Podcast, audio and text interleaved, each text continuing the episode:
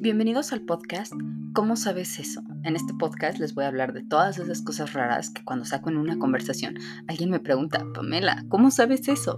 Bueno, aquí les voy a contar de dónde salió la idea de saber esas cosas raras que de repente sé y que nos funcionan mucho para tener pláticas de lo más extrañas.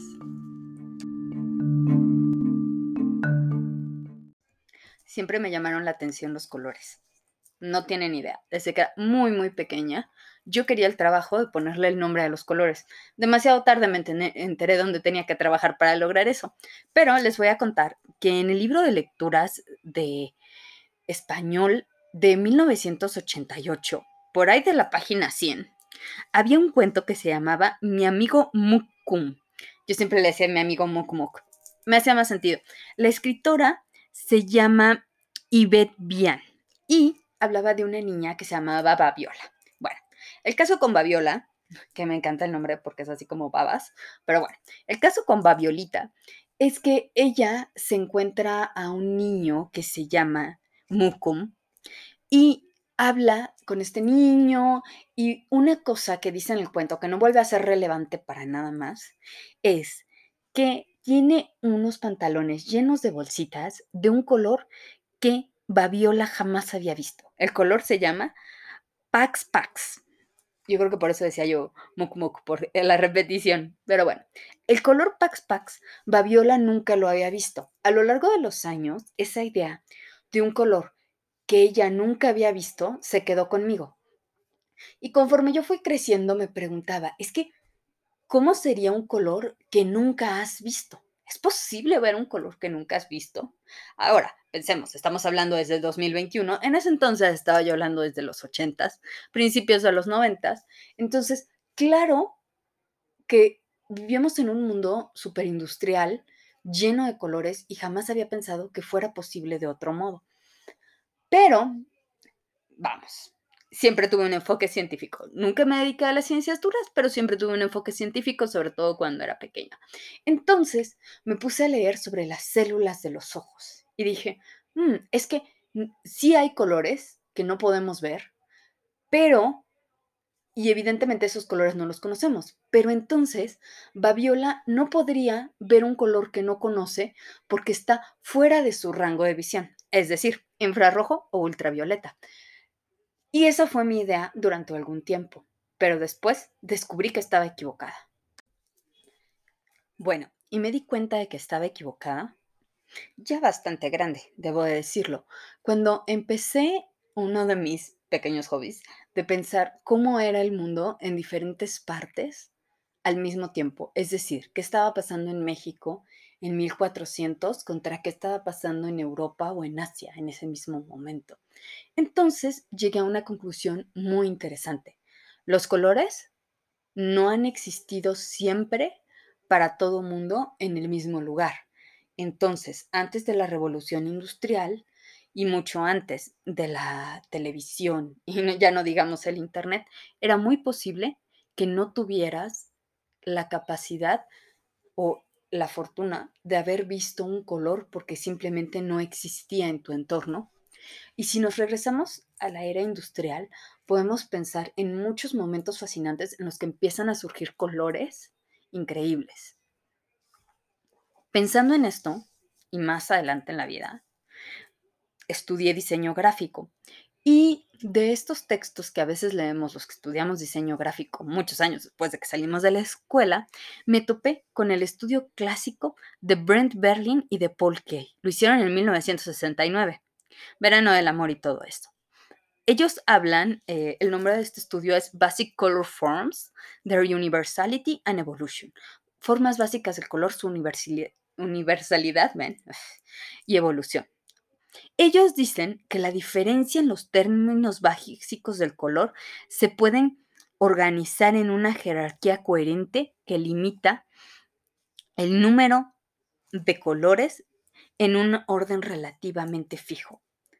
Bueno, ellos hicieron un estudio en 20 idiomas para que un eh, color se puede considerar un término básico el color, las palabras tienen que cumplir con tres cosas.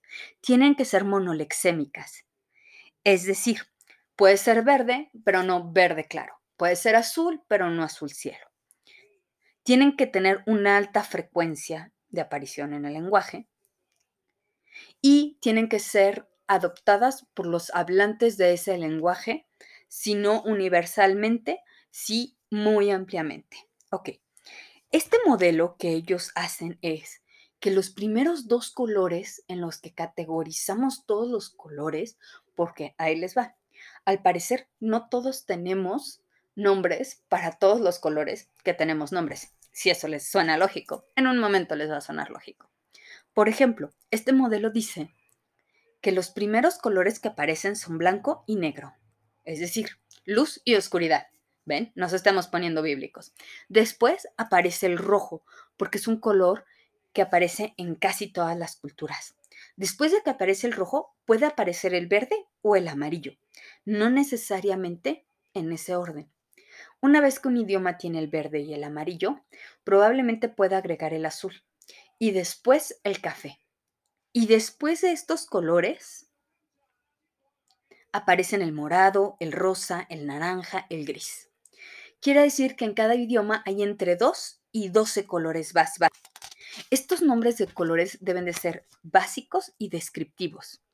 En 1858, William Gladstone eh, pensaba que Homero era daltónico, Homero no Simpson, Homero el griego, porque en todos los escritos de Homero no existe ni el azul ni el naranja.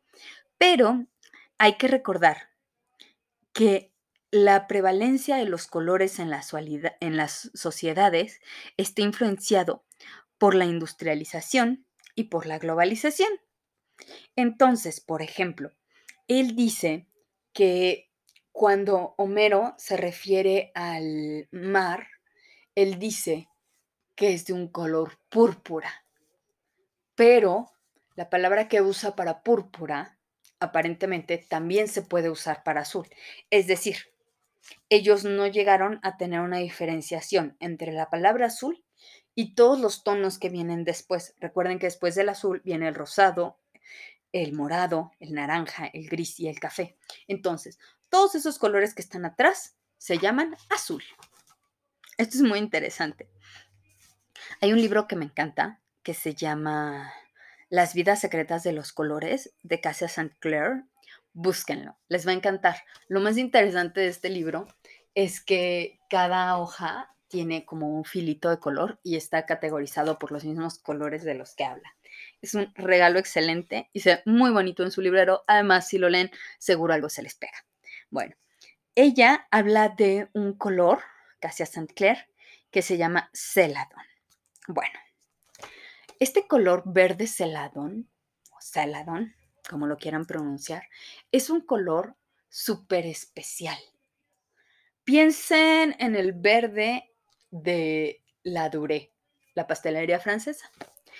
Muy bien. Este color verde, agua, pero al mismo tiempo como terrocito, era un color que le llamaban el color no visto.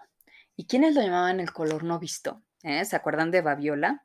Ella nunca había visto el color Pax Pax.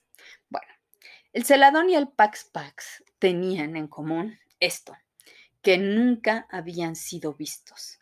Por un tiempo se creyó que el color celadón era o llamado mise por los chinos, no visto. Seguramente estoy destrozando el chino mandarín. Ni siquiera sé si es el chino mandarín, así que perdónenme. Este color eh, se llamaba así porque era hecho exclusivamente para el emperador y su familia. Y era el resultado de un proceso de porcelanización que se hacía a ciertas piezas eh, de alfarería y solamente se tenía para la corte. Entonces, el problema con esto es que aunque tú entres a la despensa y haya 20 mil trastos, ¿cómo sabes cuál es el color no visto? Nunca lo has visto. ¿Podrías identificarlo? La realidad es que no podemos. Y este color era muy antiguo, tanto que se creyó que era como un criptido de los colores. Es decir, no existía una criatura fantástica en el mundo del color.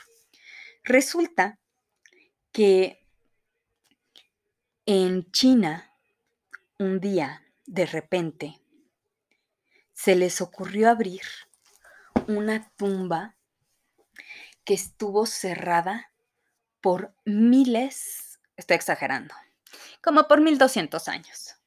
El caso es que esta tumba era una túmbeda, ¿eh? una tumba y una bóveda que se había hecho para guardar los tesoros, era más bien una mastaba, y se había hecho para guardar los tesoros de un templo que había sido muy favorecido por la Casa Imperial China. Y en este templo fabuloso, lo que encontraron fue un inventario. ¿No les encantan los funcionarios chinos? Llevando la, democracia, ¿eh? llevando la burocracia un paso adelante desde hace 1200 años o más. Y tan burocráticos como nos pudieran parecer, hicieron algo como para que todos los arqueólogos se murieran de la emoción. En la entrada del templo decía quiénes estaban ahí, qué día había sido sellado y un inventario exactamente de todo lo que había. Y lo que había ahí eran joyas hermosas, textiles, una infinidad de tesoros. Pero más allá de estos tesoros decía, y hay tantas piezas de cerámica mi sé. Así es como sabemos que el color no visto es un verde pálido, un poco tierroso, que es muy parecido al verde que se usa en la dure. Es súper interesante esta historia de estos templos y bueno, nadie como la antigua China para tener este tipo de cosas fabulosas. Recuerden, los chinos también tenían el amarillo imperial, que al ser visto, evidentemente fue copiado, fue registrado, pero sí se podía ver. Es muy interesante, hay que recordar que el color nos puede definir muchas cosas. ¿Quién no identifica el rosa Barbie? O el amarillo Lamborghini. o el amarillo Caterpillar para esto. O el rojo Ferrari. O el verde John Deere. O el azul Tiffany. Siempre me llamó la atención eh, de dónde vienen los colores, cómo es que los hacemos, qué cosa produce que algo sea del color que es. Dentro de estas cosas, eh, hay algunos colores que cada vez que los usamos nos parece a nosotros de lo más normal, ¿no? hoy en día, gracias a la industrialización, al avance de la química y a nuestro lindo y maravilloso capitalismo, tenemos todos los colores del arco iris en muchas cosas que usamos. Tenemos plásticos de colores, tenemos textiles de colores, prácticamente podemos teñir cualquier cosa del color que quisiéramos. Uno de los colores más raros que existen es el azul. Sí, el azul. Y ustedes dirán, Pamela, el cielo es azul, el mar es azul. ¿Cómo es que el azul va a ser un color raro? Sí, se los juro. Lo más raro del azul es que no existe en la naturaleza de una manera tan fácil. Sí, existen pigmentos como el lapislázuli, pero piensen que en su Edad Media Europea el lapislázuli tenía que viajar desde lo que hoy en día es Afganistán. No precisamente rápido. ¿Qué es lo más raro del azul? Lo más raro del azul es que no existe como tal en la naturaleza biológica, más que en algunos eh, muy, muy raros casos. Generalmente, eh, los animales azules que ustedes vean, que generalmente van a ser pájaros y van a ser insectos, eh, no es que sean azules. Ustedes los ven azules, pero no son azules en realidad. ¿Cuál es la diferencia? Usted no puede hervir a un pájaro azul y esperar obtener tinte azul. Por otro lado, usted puede hervir una cochinilla roja y obtener pigmento rojo. Disclaimer, no sé si se hierven las cochinillas para hacer pigmento, estoy segura de que no. Pero el caso es que el azul generalmente es una estructura física que refleja la onda de luz adecuada con el índice de refracción perfecto. Entonces, de las pocas, pocas, pocas especies que son realmente azul es la obrina olive wing, que es una mariposa azul. Pero es muy, muy raro. Por lo mismo, tú podías encontrar una joya azul, un zafiro, podías ver un pájaro azul, podías ver un insecto azul, pero cuando tú querías adueñarte de ese pigmento y hacerte el maquillaje, era muy difícil. O teñir una tela de azul era muy complicado. Entonces, hay que pensar a lo que nos hemos arriesgado cada vez por los colores. Hay muchos colores que son tóxicos.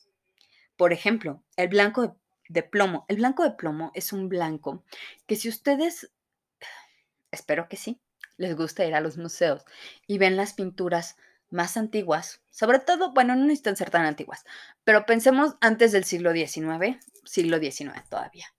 Van a ver principios del siglo XX todavía.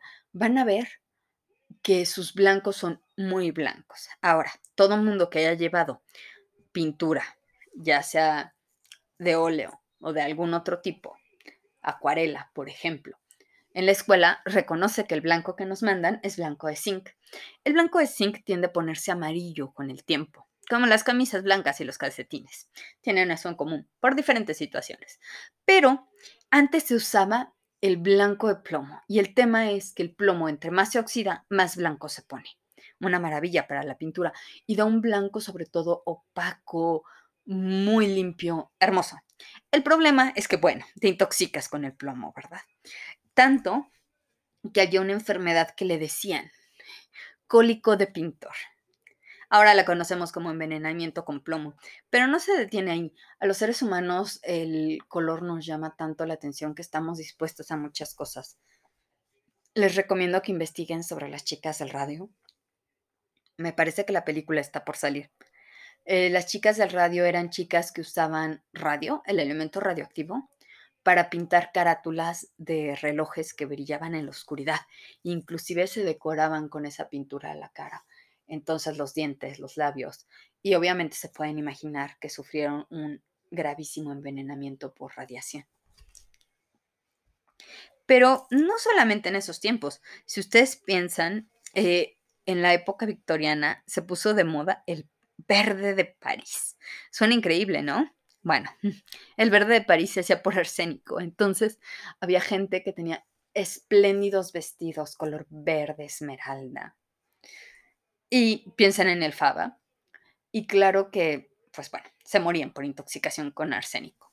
O pintaba, pintaban, no, empapelaban sus casas con unos increíbles y hermosos diseños de papel verde y se envenenaban con arsénico. Les recomiendo mucho, si quieren saber un poco más de la historia del arte, además del libro de Cassia Sinclair, que vean eh, un documental que se llama La historia del arte en tres colores, blanco, azul y dorado. Es muy bonito, es de la BBC, lo encuentran en YouTube y segura que les va a encantar.